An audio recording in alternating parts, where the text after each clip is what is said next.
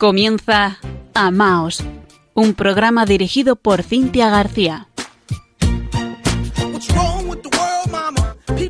Queridos oyentes de Radio María, muy buenas noches. En este lunes 9 de enero de 2023 estamos en nuestro primer programa de Año Nuevo. Desde Murcia les saluda Cintia García junto a Fran Juárez responsable en la edición técnica del programa.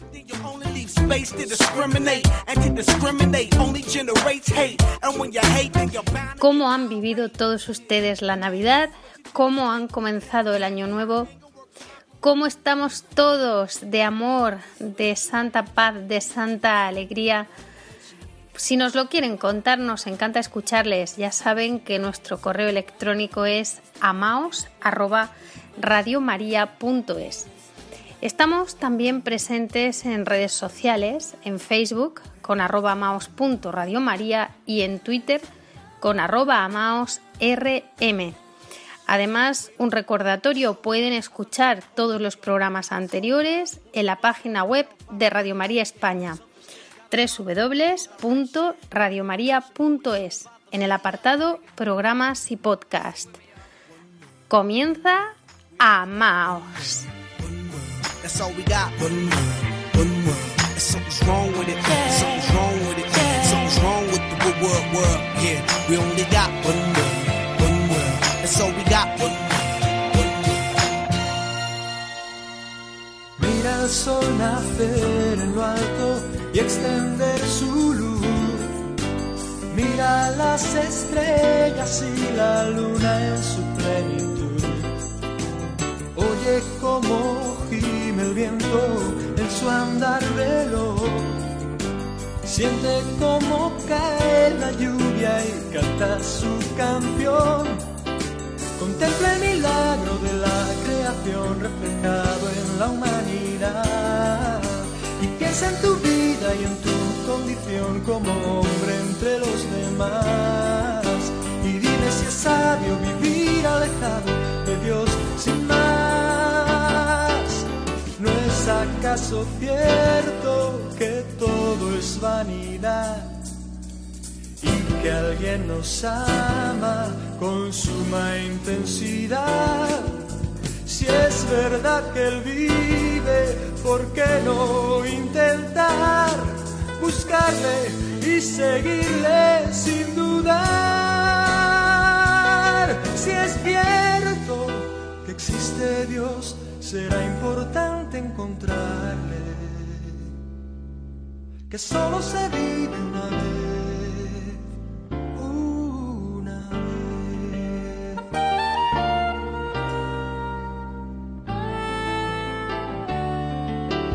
Mira cómo pasa el tiempo, rueda sin parar, del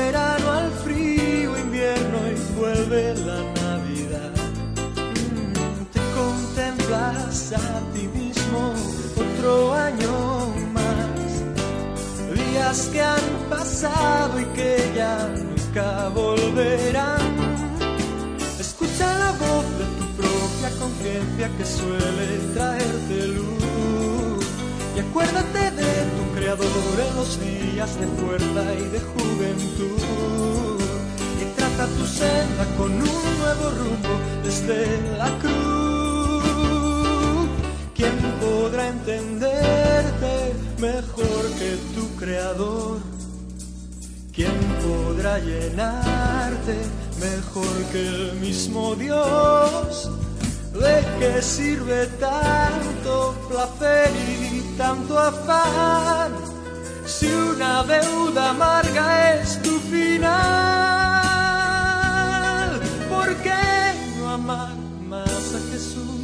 que dio su por ti en la cruz, que solo se vive una vez, una vez.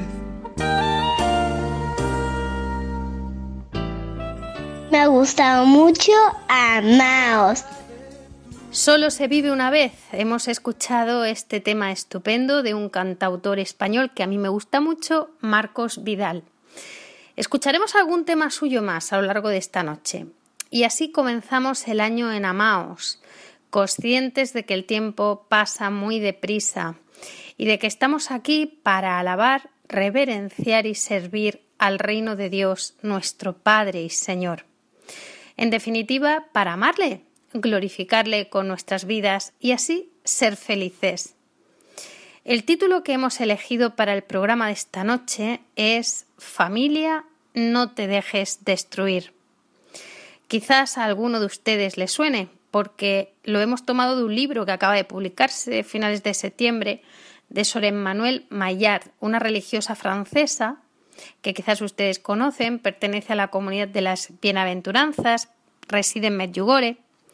Pues este libro recoge una conferencia que ella pronunció ante un grupo numeroso de familias en Lisieux, Francia, precisamente en la ciudad natal de Santa Teresita del Niño Jesús y de la Santa Faz, Santa Teresita de Lisieux, a quien nombramos en su día patrona de nuestro programa, cuyo año jubilar ha comenzado el día 8 de enero.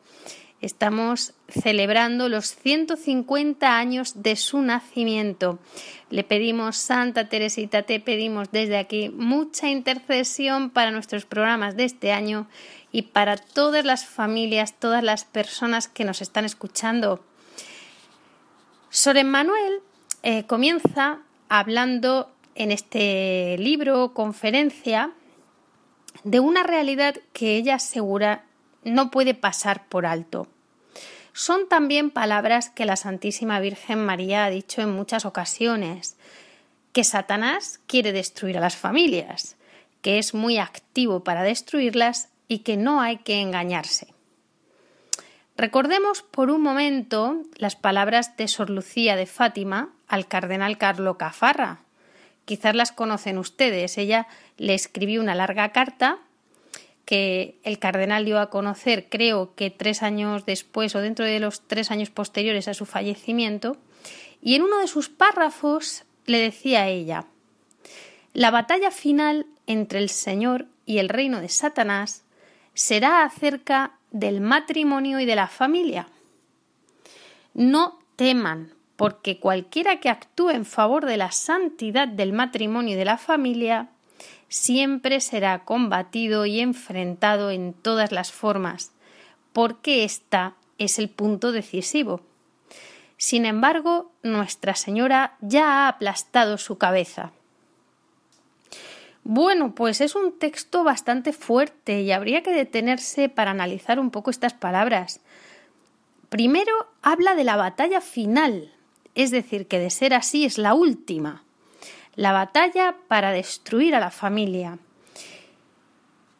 Me da la impresión de que esto tiene dos consecuencias. Una, que la familia debería saber que está inmersa en una batalla y que además esta batalla es espiritual porque claro, si no lo sabe, ¿cómo podrá combatir estas asechanzas? Y dos, como no se puede servir a dos banderas, ya nos enseñaba esto a Ignacio de Loyola, pues todos los que estamos con la bandera de nuestro Señor Jesucristo deberíamos estar librando esta batalla por la familia, el matrimonio y la vida, todos unidos en comunión y como prioridad, porque es la batalla final. Lo segundo que nos dice Sor Lucía es que todos los que trabajemos por la santidad de la familia vamos a ser combatidos, siempre y en, de todas las formas, porque este es el punto decisivo.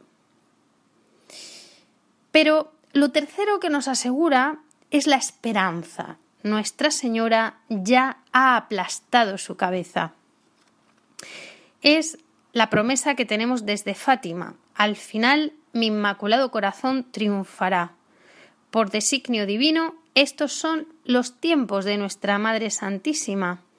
Ella es la mujer que pisa la cabeza a la serpiente, es la Madre dolorosa que desea ayudarnos y que por eso se está manifestando desde hace años en muchas partes del mundo.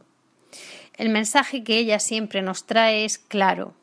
Los tiempos son graves, protejan a sus hijos, el arma es la oración, en concreto el Santo Rosario en familia y por la paz en el corazón. Y además urge entrar en el refugio seguro de su corazón inmaculado. Por lo tanto, lo que urge es consagrar a nuestras familias al corazón inmaculado de María y vivir, vivir esta consagración. Verán ustedes, a muchas personas, incluso muchos de ustedes a lo mejor que nos están escuchando esta noche, les cuesta creer en estos ataques, creer en el demonio. Pero es que el demonio existe, aparece en toda la Sagrada Escritura. Es el diablo, la antigua serpiente, Satanás, el enemigo de nuestra salvación. Porque Dios lo que desea es salvarnos, designios tiene de amor y misericordia. ¿Qué desea el Señor? Nuestra alegría, el amor, la paz. Jesús expulsaba demonios y todas las diócesis de la Iglesia tienen o deberían tener uno o más sacerdotes que ejerzan este ministerio del exorcismo. No me gusta dedicarle mucho tiempo a estas cosas porque a quien debemos mirar es a Jesús, Él es nuestro Rey, el poder es del Señor, pero conviene conocerlas. Existe además un demonio especializado en el ataque a la familia, no se lo van ustedes a creer. Aparece en el libro de Tobías, se llama Asmodeo. Este demonio, que nos dice la Biblia que mató a los siete maridos de Sara y que fue encadenado en el desierto por el arcángel San Rafael, resulta que se hace presente, entre comillas, se manifiesta ¿no? en muchos exorcismos. El padre Francisco Bamonte aseguraba haberlo presenciado, participando en un exorcismo con el padre Amorz, ya fallecido. Y durante este exorcismo, que ambos hicieron juntos a una joven que tenía, pues no sé, eh, cierta posesión diabólica o influencia, no lo sabemos exactamente, pero esta joven que se iba a casar estaba mal, la tuvieron que asistir y en ella el demonio se manifestó furioso y exhortaba al padre Amorth para impedir el matrimonio de esta joven con mentiras y amenazas.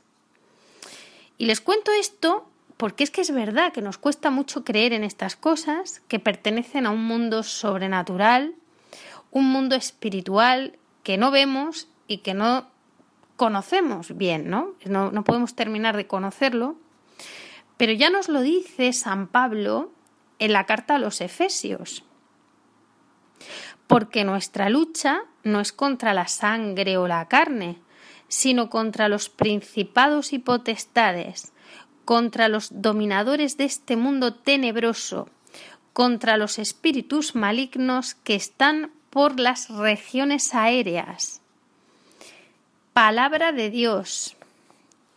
Esta es la revelación que el Padre nos ha dejado a sus hijos. Por si desde aquí puedo ayudar a algún padre, madre de familia, quiero contarles algo, un testimonio personal que me sucedió a mí hace pocos días con un niño pequeño. El niño iba cantando muy contento, se me acercó y al llegar a mí entonó unas palabras de una canción que yo no entendí, pero cuyas últimas palabras decían Asmodeo Satanás. Uf, como ustedes se pueden imaginar, abrí los ojos espantada, lo miré fijamente con las manos abiertas porque no sabía qué estaba pasando y le dije al niño, ¿qué has dicho? El niño se dio cuenta de que algo estaba mal se puso a llorar y me dijo, no, no sé lo que significa. Y yo le creo, ¿no? Porque es un niño, es un niño inocente. Imagino que habrá personas que escuchen esto y no le den importancia, pero créanme ustedes que yo sí se la di. Le di importancia y le di mucha importancia. Y además no me pareció casualidad que este niño, en lugar de decírselo a otra persona, me lo dijese precisamente a mí que además tengo un programa en esta cadena en la sección de familia y vida.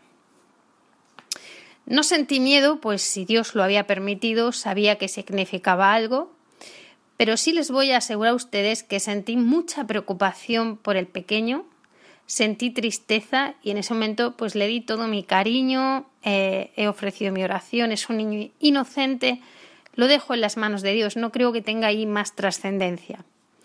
Después, con un amigo de mi confianza, pues nos pusimos a indagar, a investigar un poco sobre cómo podía haber pasado esto. Mi amigo descubrió que la canción que había cantado el niño existe y que está en Internet. Es una canción en la que se va citando nombres de demonios, me parece que son siete, no sé si es una especie de invocación, desde luego el tema musical, como tema musical es bueno, es bonito, es atractivo como todo lo que hace el enemigo, luego, luego pues es falso, hay mucha mentira detrás, pero, pero siempre seduce, ¿verdad? Y precisamente este tema musical termina diciendo Asmodeo Satanás. Como esa música es bonita, pues parece ser que también en otro tipo de vídeos de YouTube que están dedicados a otras cosas, se incluye como música de fondo. Pues creo que no necesito decirles a ustedes nada más. Nuestros niños pasan mucho tiempo solos con las pantallas. Entiendo que es necesario acompañarles y vigilar los contenidos digitales que ellos absorben. Niños y mayores, pero nuestros niños y nuestros jóvenes pues tienen muchísimo más riesgo que nosotros. Cuando San Pablo en su carta a los Efesios habla de las armas, qué armas tenemos los cristianos, asegura él, confortaos en el Señor y en la fuerza de su poder, revestíos de la armadura de Dios para que podáis resistir las insidias del diablo. Tomad la armadura de Dios para que podáis resistir en el día malo y permanecer firmes cuando todo se cumpla. Tened pues ceñida la cintura con la verdad, revestidos con la coraza de la justicia y calzados los pies prontos para anunciar el Evangelio de la paz, tomando en todo momento el escudo de la fe, con el cual podáis apagar los dardos encendidos del maligno. Tomad también el yelmo de la salvación y la espada del Espíritu, con toda clase de oraciones y súplicas, vigilando además con toda constancia y súplica por todos los santos. Palabra de Dios. Te alabamos, Señor. Es decir, que San Pablo nos exhorta a la vigilancia y al combate interior, porque recuerdo estamos hablando de una batalla espiritual. Vigilancia y combate interior, cada día, donde por la fe hemos de ir dando muerte al hombre viejo para revestirnos del hombre nuevo por el Espíritu de nuestro Señor Jesucristo. Y claro, para esto pues hay que conceder tiempo a uno mismo y a la familia, a la oración, a la palabra de Dios, a la catequesis cristiana. Aquí, por ejemplo, gracias a Radio María España, tienen ustedes, pueden encontrar ustedes una gran ayuda, porque esto es un don de la Santísima Virgen para ayudarnos.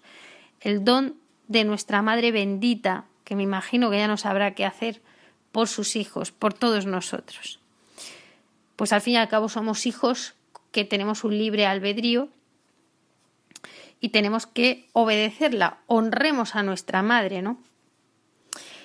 El padre Francisco Bamonte, que hemos citado antes, aseguraba además que el diablo también busca atacar a la familia a través de las ideologías y de los estilos de vida y de pensamiento individualistas que han seducido a la sociedad. Esta mentalidad contraria a la familia es muy agradable al diablo, porque él sabe que un hombre solo, digo un hombre, una mujer sola, sin puntos de referencia, es manipulable e inestable.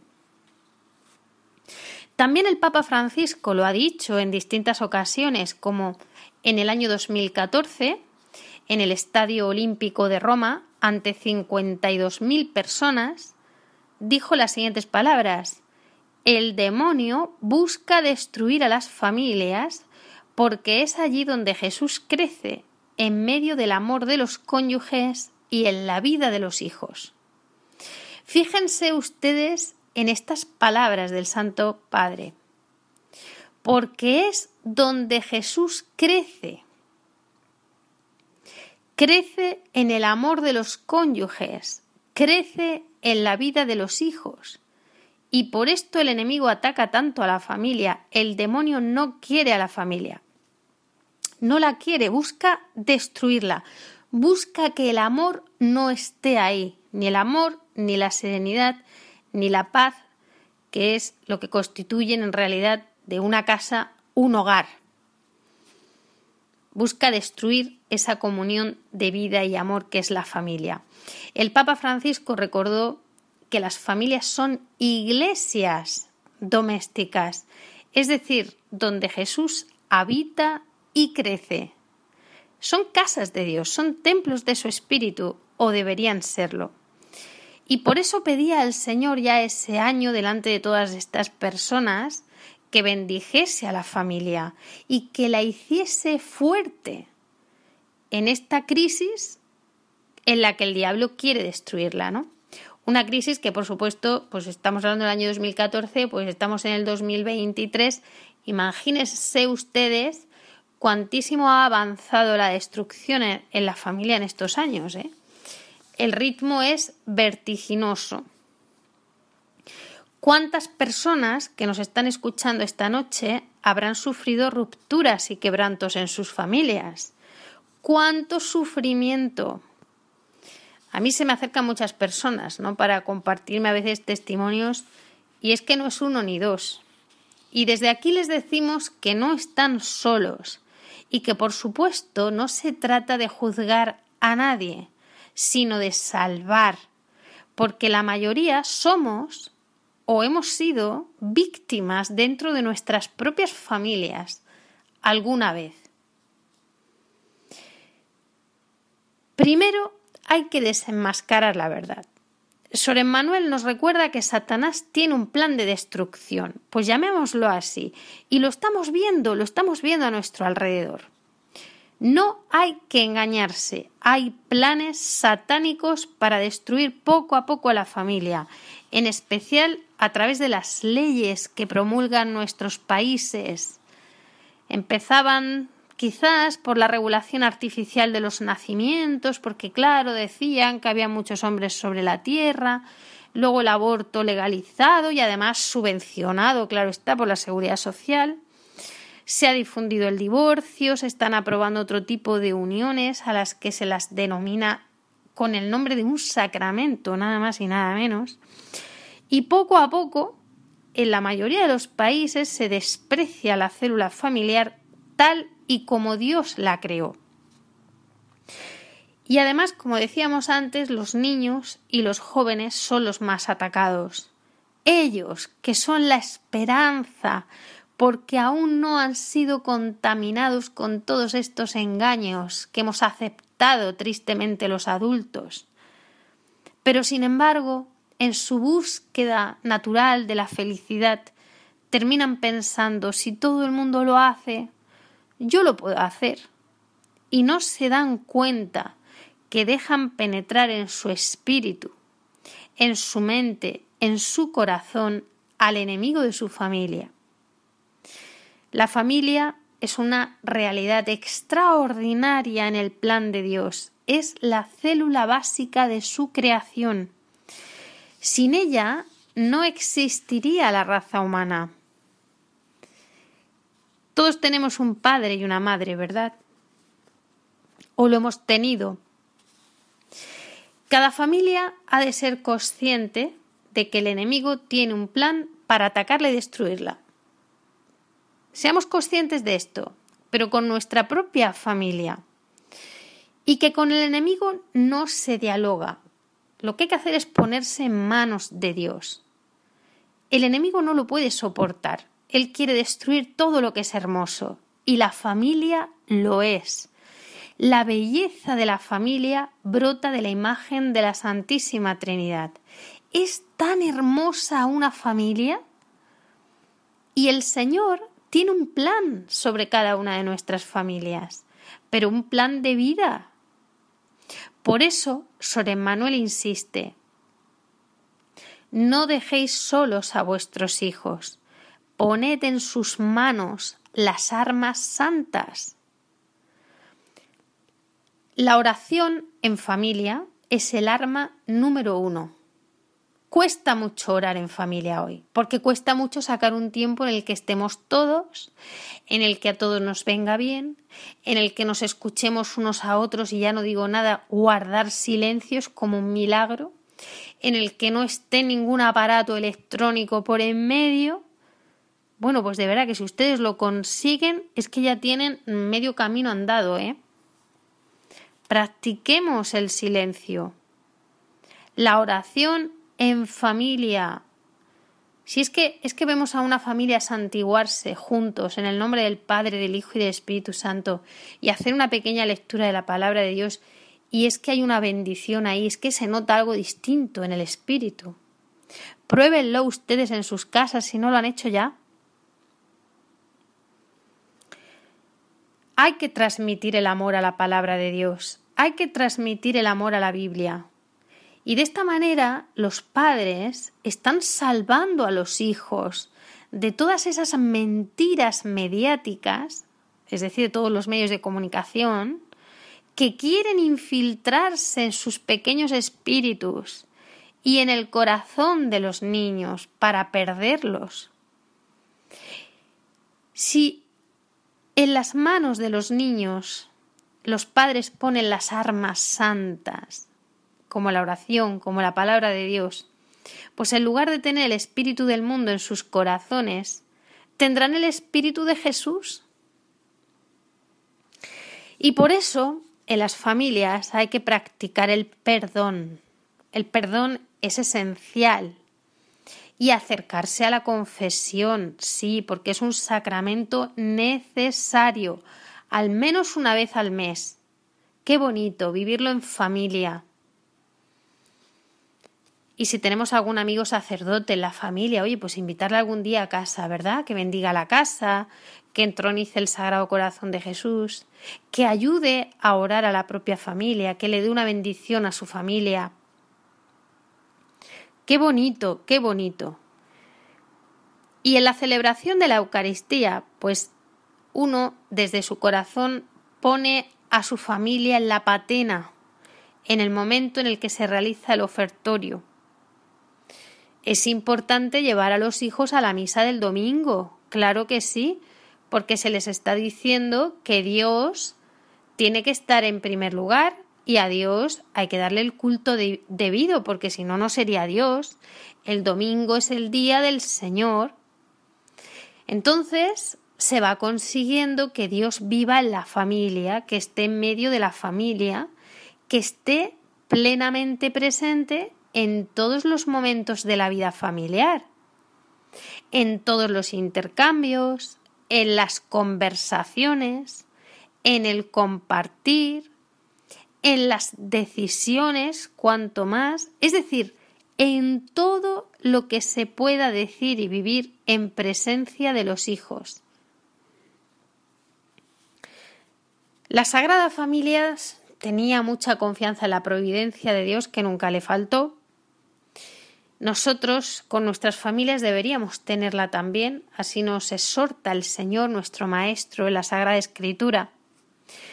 Por eso, cuando las familias oran juntas y confían en Dios, permiten que sus hijos recuerden, posteriormente en sus vidas, que siempre que haya un problema o que haya una dificultad en la familia, lo primero que deben hacer es volcarse a Dios.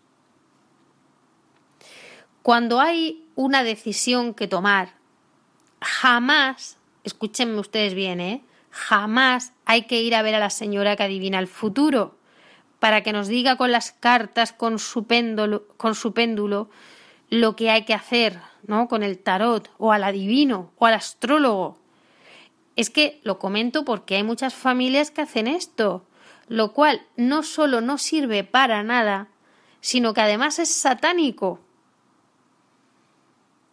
Cuando tengan ustedes que tomar una decisión, recen al Padre Creador donde dos o más están reunidos en el nombre de Jesús, en el nombre, en el santísimo nombre de Jesús.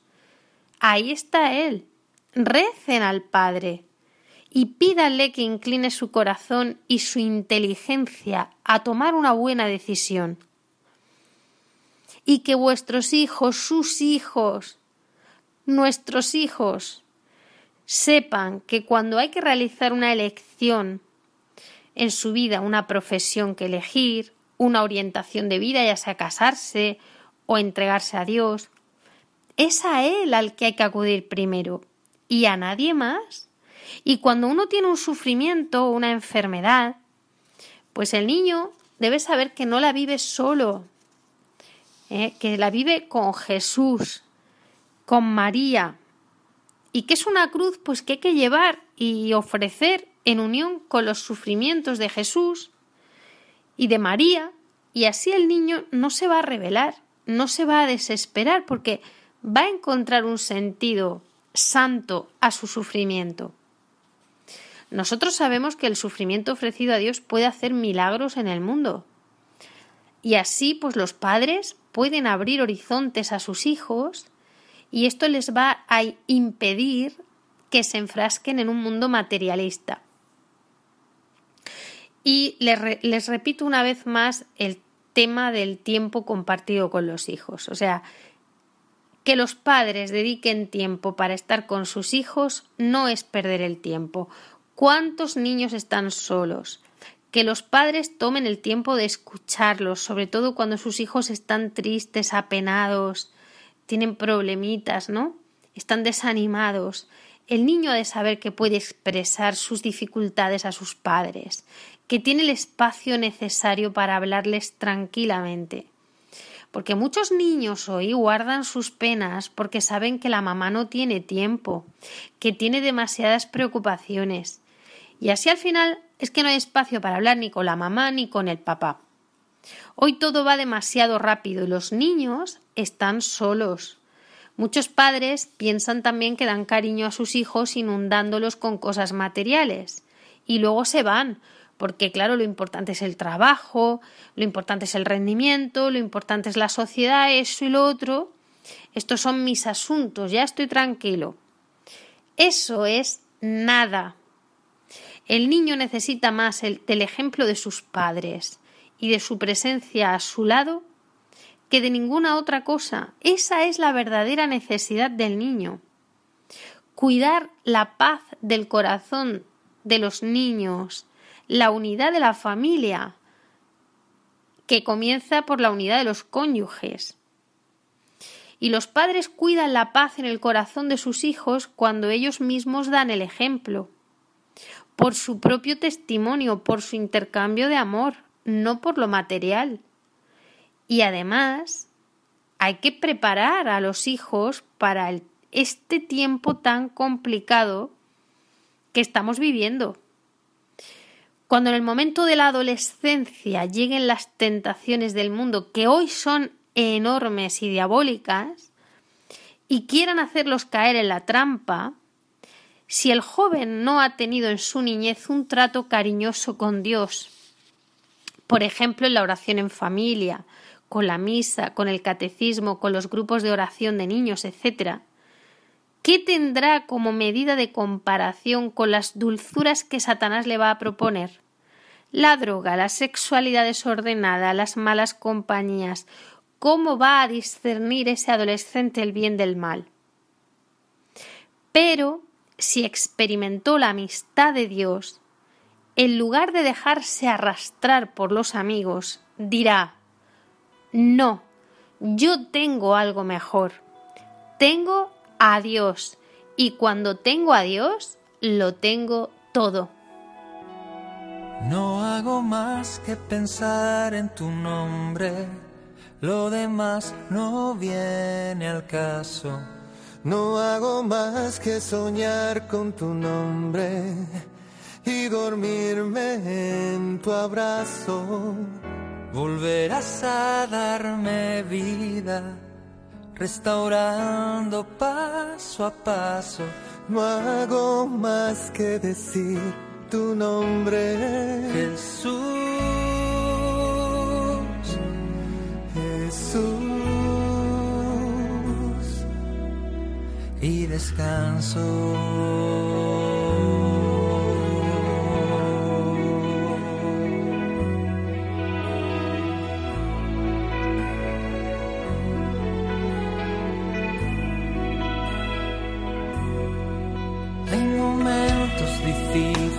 De controlar.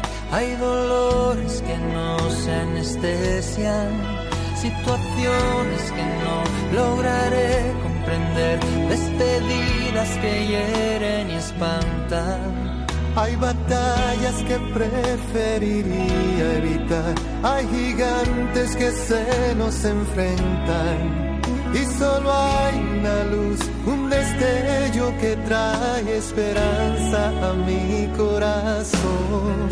Yo no hago más que pensar en tu nombre, lo demás no viene al caso.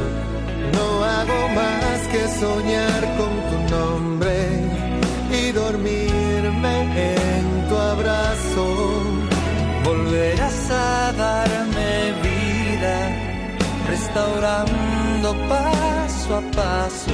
No hago más que decir tu nombre, Jesús.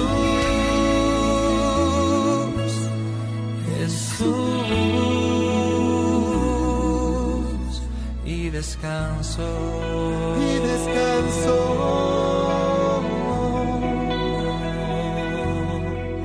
Y descanso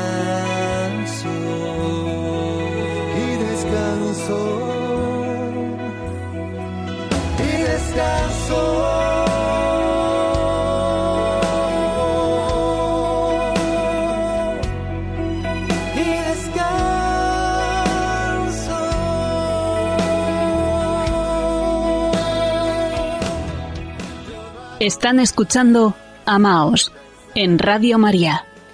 En el nombre de Jesús, descanso es Él. Él es nuestro descanso en medio de la dura batalla que nos ha tocado vivir.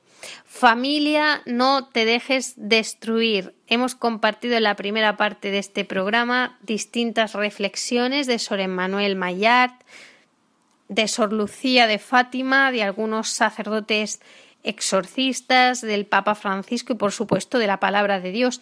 Continuamos esta noche tratando de tomar conciencia de que cada una de nuestras familias está siendo atacada y por tanto debemos ayudarnos y ayudar a pesar de las dificultades que claro que vendrán, pero Nuestra Señora ya le ha pisado la cabeza al enemigo.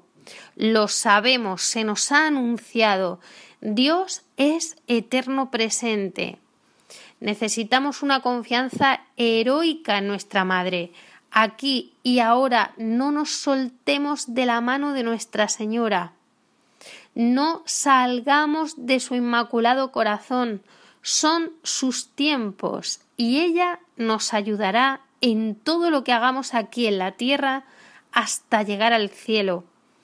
Estamos sí en la batalla final a la que aludió Sor Lucía. Pues combatamos, pues, pero con María. Cuidado, que no somos nosotros los que pisamos la cabeza del enemigo, no. La pisa ella, ¿eh? con el poder de Dios. Ella es nuestra capitana en todo. Y por eso la oración hoy es de vital importancia. Pido para todos ustedes y para mí, para todos, el don de la oración. Lo pido a Dios por intercesión del corazón inmaculado de María, nuestra querida Madre. Necesitamos la oración para poder escuchar. Y puestos en antecedentes claros ante la situación que estamos viviendo, esta noche hemos querido traer al programa un testimonio de peso, el de una mujer que ha vivido verdaderamente en el seno de una familia cristiana. Y es importante escucharla porque puede iluminar a muchas familias de hoy. Ella es adoradora, catequista, licenciada en filología inglesa y de segundo idioma alemán, profesora de secundaria y bachillerato y ha sido profesora asociada en la Facultad de Educación de Castilla-La Mancha en Cuenca. Su nombre es Ana Valero Castellano. Buenas noches, Ana. Bienvenida a Maos en Radio María España. Cintia, buenas noches. Un saludo a los oyentes de Radio María y en especial a los que estáis siguiendo el programa Amaos. Me llamo Ana soy profesora de secundaria y bachillerato y lo más importante es que soy la quinta de siete hermanos, hija de un matrimonio cristiano, ejemplar por su fe, su trabajo y dedicación y gran amor por sus hijos. Cintia me ha invitado a dar testimonio sobre mi experiencia de vida cristiana en mi familia. Mis padres, que ya están gozando de la presencia de Dios, nos dejaron un gran legado, nuestra fe, Dios en el centro de nuestras vidas, siempre apoyados en la gran mediadora, nuestra Santísima Madre, María. Tanto mi padre como mi madre, de jóvenes, pertenecieron a Acción Católica, asistieron a ejercicios espirituales y continuaron hasta antes de morir. Frecuentaban los sacramentos y nos animaban a hacerlo a todos nosotros. Rezábamos en familia, tal vez por eso somos una familia unida, dando la razón a la máxima del siervo de Dios, Padre Peyton, familia que reza unida, permanece unida. Tal vez hoy en día puede parecer difícil vivir en cristiano, ya que las leyes contra la vida, contra la familia, la sociedad de confort, el consumismo, no lo ponen fácil, pero siempre se ha perseguido al cristiano por su forma de vivir y hemos salido adelante con la ayuda de Dios. En casa siempre decíamos que íbamos a contracorriente, pero precisamente esto es lo que te salva y te diferencia del resto. Mis padres no nos dejaban ir a la discoteca o salir a partir de ciertas horas. Cuando eres adolescente no lo entiendes, pero con el tiempo te das cuenta de la razón que tenían nuestros padres. Hoy hay un paternalismo mal entendido. Encubren las mentiras de sus hijos, los sobreprotegen sobremanera, les dan todos los caprichos, aún sin pedirlos, y así no valoran nada. Cada vez son más las familias con un hijo, como mucho dos, así es imposible que aprendan a ser generosos, a valorar lo que verdaderamente vale la pena. Se deslumbran por quimeras, no saben afrontar dificultades, porque se les ha dado todo fácil y sin esfuerzo. A veces me dicen mis compañeros de trabajo que yo pienso así porque no tengo hijos, pero yo les digo, no, os equivocáis, porque antes que nada yo he sido hija, soy hermana, soy tía, y sé muy bien lo que es recibir una educación integral, fundamentada en los valores cristianos, o mejor dicho, virtudes, que me han hecho y me hacen crecer como persona. Vuelvo a cómo nos educaron mis padres. Mis padres siempre estaban ahí para nosotros, escuchándonos y dándonos consejos, animándonos a seguir adelante. Esto es muy importante, el estar. Estuvieran cansados o no, ellos siempre estaban, desde siempre, de pequeños, cuando nos caíamos y nos curaban y nos consolaban, tratándonos como si no existiera nadie más en ese momento. De adolescentes, con los problemas propios de esta edad complicada. Y de adultos, con temas más serios. Siempre estaban ahí. Hoy en día, ¿dónde están los padres? Los hijos necesitan una paternidad, necesitan una figura paterna, tanto de la madre como del padre, necesitan referentes. Mis padres nos enseñaron a ser compasivos, a sufrir con los que sufrían y alegrarnos con los que se alegraban. Visitaban a los enfermos y rezaban con ellos. Los invitaban a llamar a un sacerdote cuando veían que llegaban sus últimas horas en la tierra. Ayudaban a aquellos que los necesitaban. Recuerdo cuando yo era muy pequeña, pero recuerdo cuando vinieron unas religiosas de la República Dominicana y nos, y nos y no conocían las costumbres de aquí, ni, ni cómo cocinar, ni cómo protegerse del clima. Y mi madre, dejándonos al cargo de mis hermanos mayores, se iba al convento a enseñarles y ayudarlas. Son muchos los recuerdos y los ejemplos que nos han dejado. Necesitaría muchos programas de radio para hablar de ellos. Y solo decir, sí, se puede vivir así, con Cristo en nuestras vidas.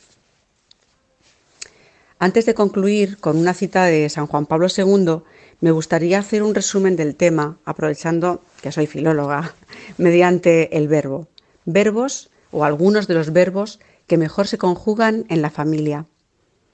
Servir, compartir, dar, esforzarse, obedecer, reír, llorar, estar, sacrificarse, esperar, agradecer, escuchar, perdonar y pedir perdón, renunciar, jugar y amar. Y cierro con la cita prometida de San Juan Pablo II sobre la familia. La familia está llamada a ser templo, o sea, casa de oración, una oración sencilla, llena de esfuerzo y ternura, una oración que se hace vida, porque toda la vida se convierta en oración. Gracias y feliz año a todos. Ana, resultará chocante para muchas personas que nos estén escuchando que tus padres no te dejaran ir a la discoteca. Pero no te morías, ¿verdad? bueno, imagino que además en ese tiempo pues realizarías otras actividades. ¿Cómo cambia el planteamiento de una joven que sale de los cánones que, que impone el mundo? Me puntualizas que cuando mi padre no me dejaba ir a la disco, que no me moría. Claro que no. Esto me ayudó a fortalecer mi personalidad. Los jóvenes necesitan límites para crecer. En cierta ocasión le reclamé a mis padres un regalo por sacar buenas notas. La contestación de mi padre fue un rotundo no, seguido de es tu deber. Hoy sacan malas notas y los colman de regalos inmerecidos. Esto no es educar. El decir no les viene bien. Lo contrario les perjudica. Está bastante demostrado.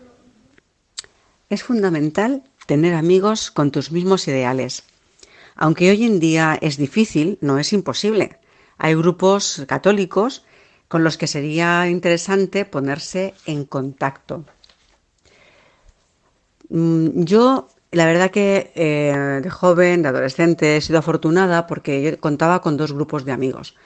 Eh, por un lado, los amigos mm, religiosos, por así decirlo, con los que pues, íbamos a misa, em, eran un grupo de, acción católica y luego tenía otro grupo que eran los que venían, eh, pues nos juntábamos en vacaciones, en, las vacaciones en, en, todas las vacaciones, tanto de verano como de Semana Santa y Navidad. Estos eran como más mundanos, ¿no? Y luego he tenido la gran suerte de contar con tres hermanas eh, que, además de hermanas eran mis amigas, ¿no? Cuando me fallaban mis, grupos, mis, grupos de amigos, pues entonces estaban mis, hermanas que, nos lo pasábamos estupendamente. Bueno, pues entonces hablando de mi, de mi grupo de acción católica, bueno, pues lo que hacíamos es que nos reuníamos en, un local que pertenecía a la iglesia y allí pues mm, nos, eh, pues eh, nos, reuníamos una vez a la semana para meditar el Evangelio y también lo utilizábamos para celebrar cumpleaños y alguna que otra fiesta. Lo importante es saber a dónde vamos y a dónde nos dirigimos y ser valientes, no dejarse llevar por los demás, ir a contracorriente siempre desde el respeto y el amor. He comprobado que así te haces respetar. Las actividades que, yo hacía, aparte de estas que, os he comentado, pues em, era leer, porque me encanta leer, algo que hoy en día no está de moda. Los jóvenes eh, no leen en general. Eh, el grupo de acción católica organizaba convivencias, viajes apostólicos, en los que nos divertíamos muchísimo, a la vez que aprendíamos.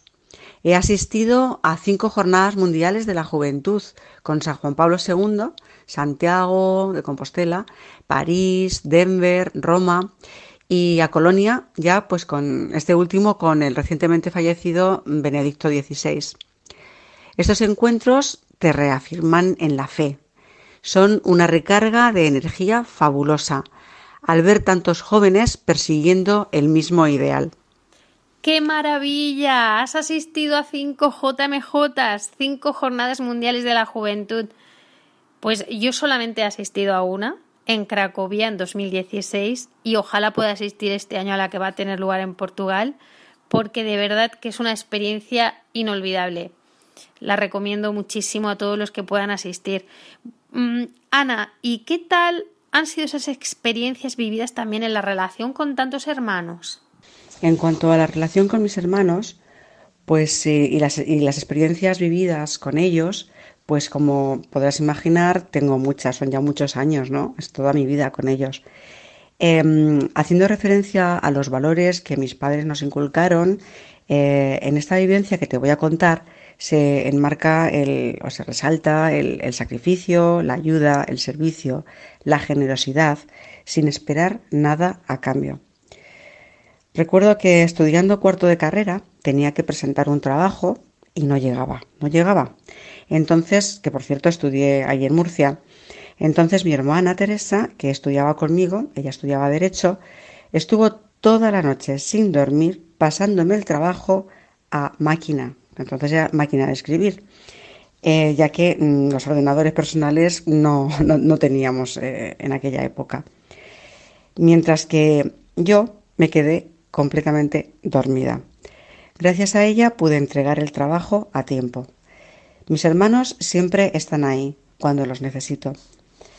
Lo hemos pasado muy bien. De pequeños pues hemos jugado mucho, hacíamos teatro, nos disfrazábamos y alguna que otra vez también discutíamos. Y ahí estaba mi madre para poner paz y aconsejarnos que nos pidiéramos perdón.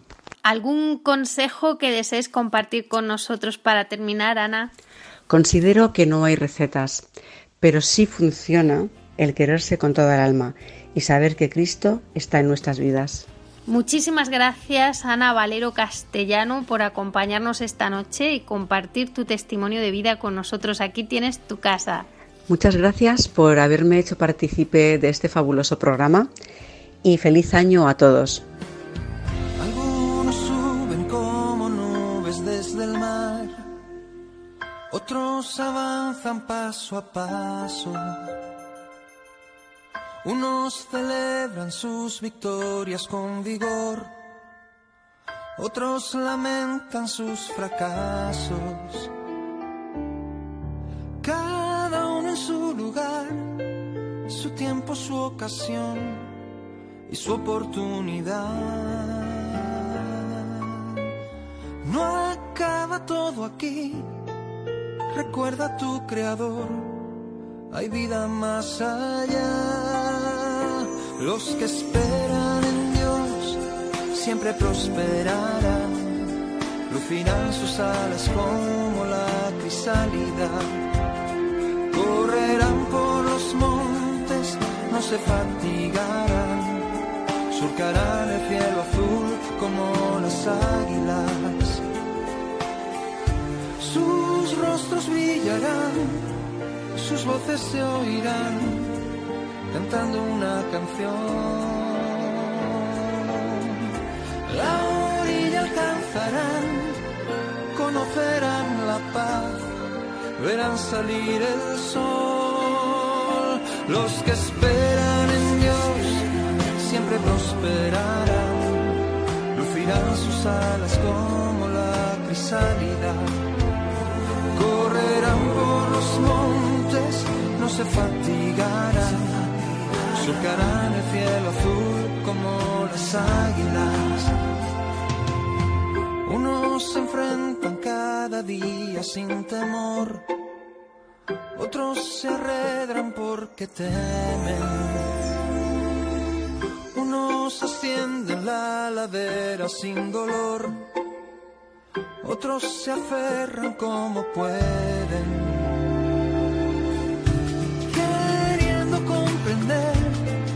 Danzando hacia la luz, buscando una razón. Por cada corazón vino a morir Jesús, porque eran de valor.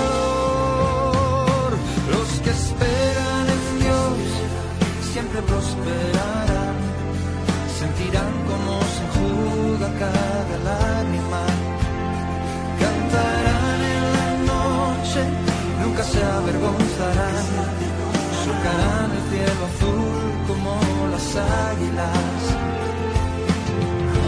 Sus rostros brillarán, sus voces se oirán, cantando una canción. Los que esperan en Dios, en Él descansamos. Familia, no te dejes destruir.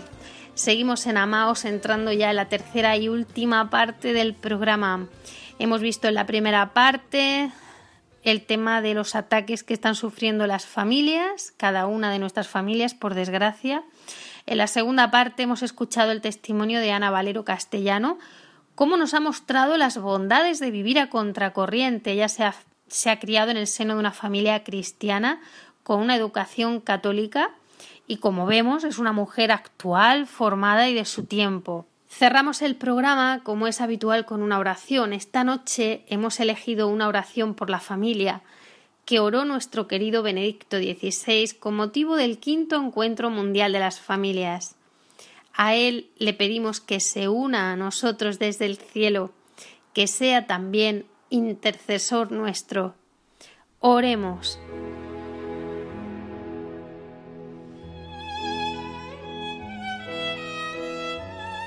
Oh Dios, que en la Sagrada Familia nos dejaste un modelo perfecto de vida familiar, vivida en la fe y la obediencia a tu voluntad. Ayúdanos a ser ejemplo de fe y amor a tus mandamientos. Socórrenos en nuestra misión de transmitir la fe a nuestros hijos. Abre su corazón para que crezca en ellos la semilla de la fe que recibieron en el bautismo fortalece la fe de nuestros jóvenes para que crezcan en el conocimiento de Jesús. Aumenta el amor y la fidelidad en todos los matrimonios, especialmente en aquellos que pasan por momentos de sufrimiento o dificultad. Unidos a José y María, te lo pedimos por Jesucristo tu Hijo, nuestro Señor. Amén.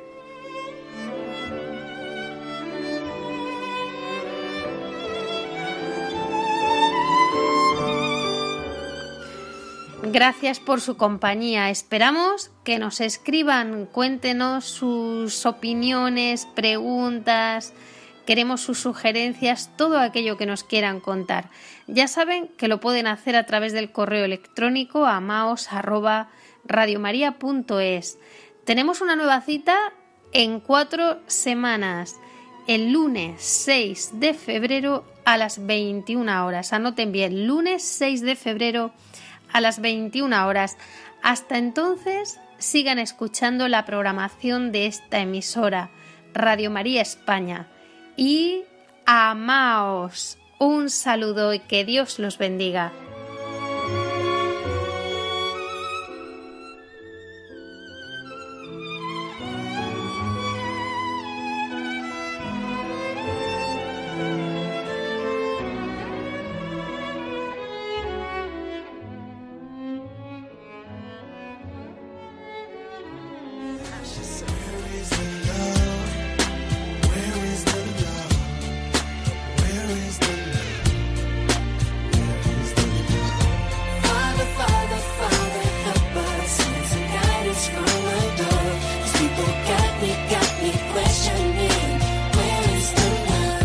Han escuchado Amaos, un programa dirigido por Cintia García.